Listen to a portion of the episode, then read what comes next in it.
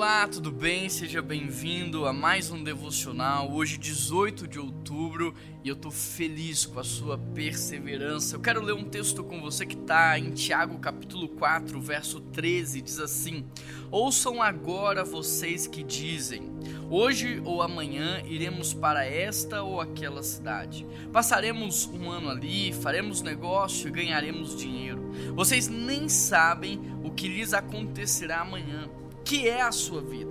Vocês são como neblina que aparece por um tempo e depois vai embora.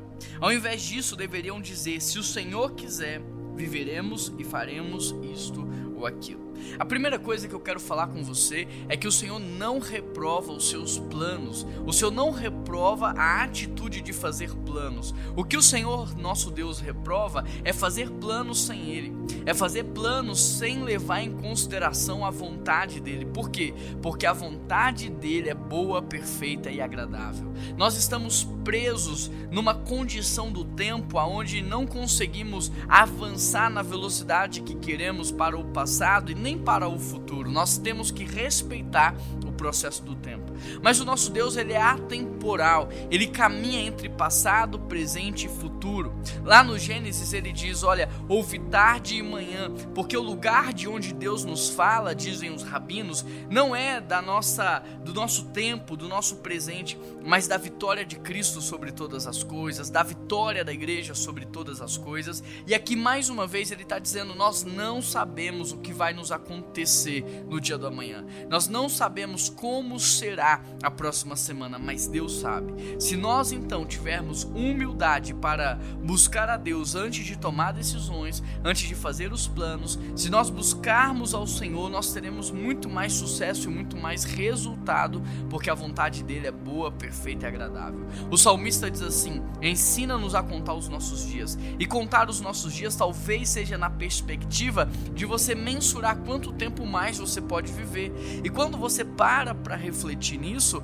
você chega à conclusão de que talvez você não viva nem um dia a mais, nem um minuto a mais. E isso nos faz viver o presente de maneira ainda mais intensa, de maneira ainda mais real, de maneira a valorizar ainda mais as oportunidades e aquilo que é essencial nas nossas vidas. A minha palavra para você hoje não é para você simplesmente deitar no sofá e deixar a vida acontecer, mas que você possa buscar a Deus e fazer planos de acordo com a vontade dele, fazer planos de acordo com o projeto dele. E deixa eu já te adiantar, os sonhos de Deus são maiores do que você.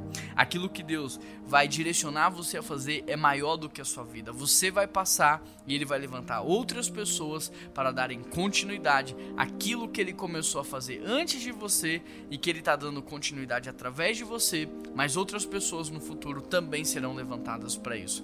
Temos que ter humildade para reconhecer quem nós somos e quem Deus é. Vamos orar? Querido Deus e eterno Pai, nós queremos pedir a tua ajuda, o teu auxílio porque nós não sabemos o que nos acontecerá no dia do amanhã. Nós não sabemos, ó Pai, como será a nossa vida no futuro, por isso recorremos ao Senhor a tua graça, a tua misericórdia e pedimos que o Senhor Deus nos ajude com sabedoria e discernimento, compartilhando conosco os teus sonhos e projetos para as nossas vidas, para que possamos aplicar de maneira sábia, de maneira correta e para que possamos viver o sobrenatural do Senhor. Obrigado pelo teu amor, o teu cuidado, a tua proteção, continua nos guiando. Essa é a oração que nós fazemos ao Senhor e em nome de Jesus que nós oramos. Amém. Um grande abraço, que Deus te abençoe e até amanhã.